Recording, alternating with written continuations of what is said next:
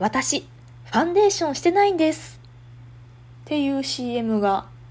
昔あったようですね。このタイトルで配信するにあたって、ちょっとさらっとググってみたら、常盤貴子さん資生堂化粧品スキンケアの CM があったとの記事が出てきました。はい。あと、なんかさね、最近ウェブ広告かなんかで見たんと思うんですけど、ファンでなしでも耐えられる肌へみたいなね、エステかなんかの広告を見た記憶があります。あと、アメトーークのお肌弱々芸人で今田耕司さんが、お肌は才能をかける努力やとおっしゃっていたなあだとか、なんとなくそんなことを思い出しながら、えー、ここ1ヶ月半ぐらいファンデーションなしで過ごしてみたその結果をちょっとお話ししてみたいと思います。猫だって吠えたい。この番組は30手前の事務職員が心に移りゆくよしな仕事をそこはかとなくスマホに向かってぼやいている番組です。質問お便りお気軽にどうぞ。はいってことでそうですね。その冒頭言ったあのウェブ広告のねファンでなしでも耐えられる肌へみたいなのがちょっと頭の片隅にあってでねぶっちゃけ言うと私肌強い方なんですよね。もうね唯一の自慢と言ってもいいかもしれない。もうね顔面もスタイルもあと髪質とかもねもう全然自分でこう気に入ってないというか気に食わんのですけどまあね割と肌は丈夫でね荒れにくくてね唯一自慢していいかなと思ってるんですよね。あのね人によっては化粧品とかそのスキンケアの何やらが合わなくてすぐ荒れちゃってとかあると思うんですけど私全然そういうことほぼないですね。それはねあの多少こう不摂生なことをしたらニキビができたり肌荒れしたりってことはあるんですけどしょっちゅうとかその物が合わなくてみたいなのはあんまりなくてですね。まあまあそんなあの肌質悪くない感じなのでよう考えたらそのファンデーションなしでもいけんじゃねと思ってでえっ、ー、とファンデーションパウダーファンデセザンヌのパウダーファンデ使ってたんですけどそれやめてえーと、イニスフリーっていうあの韓国のコスメのナチュラル系のやつあると思うんですけどあれを、えーと、気になるところおでこ小鼻周り、まあ、T ゾーン的なねのにペペペってファファーってして終わるぐらいの、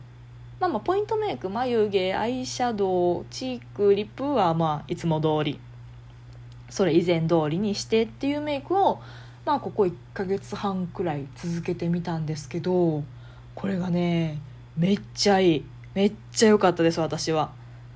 まあねこんなもう肌質とか全然個人差ありまくりの話なんであなたもどうぞとかそういうことではないんですけど、まあ、とにかくめっちゃ良かった感動したっていう話なんですけど何が良かったかっていうと2つありましてまずはねファンデがよれない。当たり前ですけどね塗ってないからよれるものもないんですけどね。今あのマスクでこう自分の呼吸呼気で蒸気がこうのせいでおでことかすっごいファンデーション私よれやすかったんですよ。ね油も浮きやすいしよれやすいしでは困ってたんですけどあと小鼻の周りとかね困ってたんですけど、まあ、それが一切なくなったのでめっちゃ良いなっていうのとあとね毛穴詰まりが気にならなくなったね、なんか黒ずんでしまったりとかこう開いてしまったりとか皆さんあると思うんですけどそういうのも全然マシになりましたね。綺麗になったというか。まああのピーリングとかはね週1でこうセルフのやつ今でも続けたりはしてるんですけどまああの全然こうざらつき感というかね詰まり感というかなくなりましたね。なんか毛穴が詰まらないから結局こうニキビの原因にもならないので結果よりこう肌の調子も良くなるっていう好循環な感じでねめっちゃ良かったですわ。ねあの本当に私言ったように今言ったように肌質強い方なので皆様どうぞじゃないんですけどただまあゴールデンウィークにも入りますし、まあ、お仕事休みの方はまあやるでしょうしあとまあまあマスクですしね最近ずっとね。肌見える面積も少ないですしまあ一度試されてみても意外とあの好循環になるかもよっていうそういう話ですね。でねあとスキンケアなんですけどあの私ね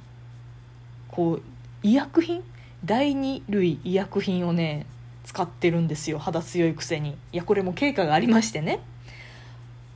昔ねいっぺんすっごい肌荒れをしてしまったことがあるんです。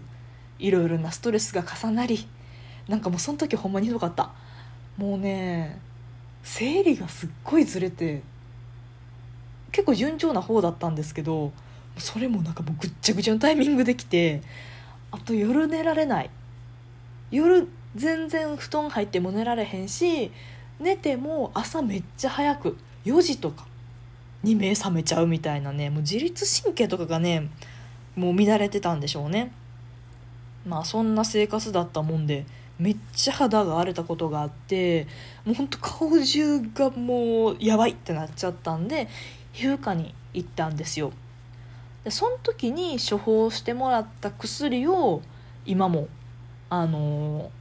使ってるっていう感じですね、まあ、薬と言いつつこうローションタイプクリームタイプがあってあの化粧水乳液としてそれぞれ使えるっていう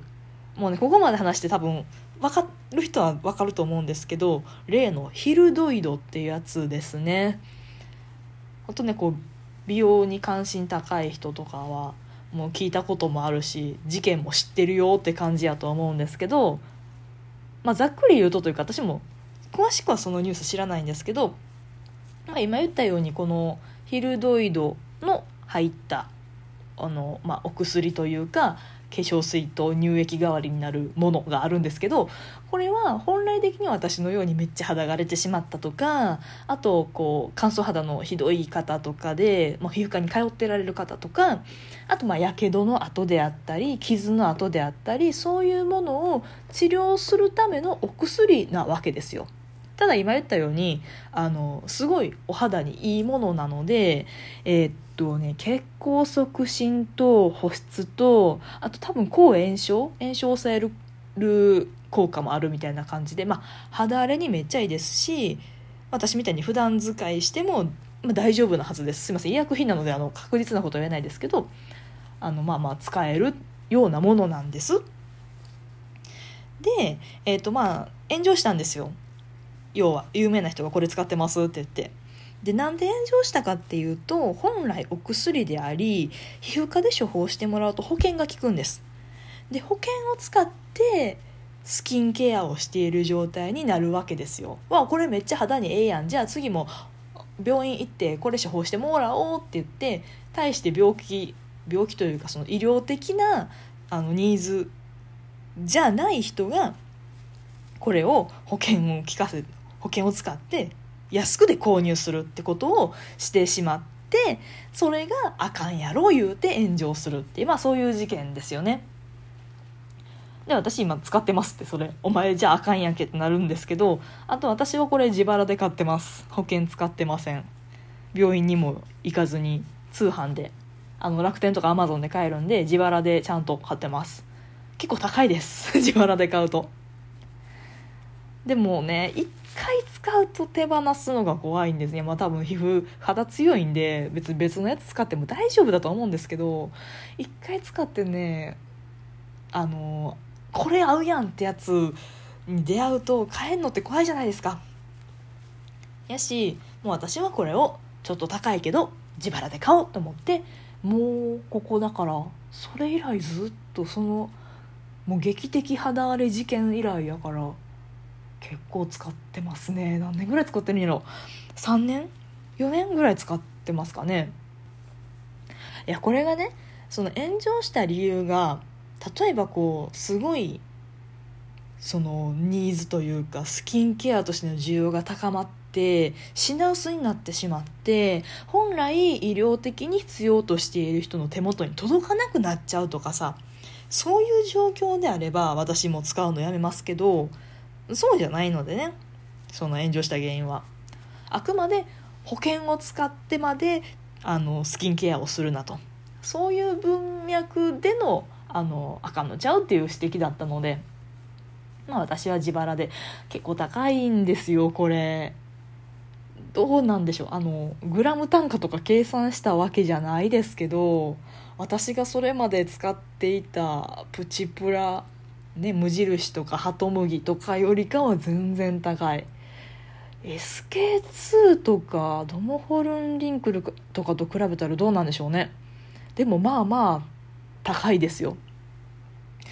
なんで私ねあの化粧品そのものにそんなに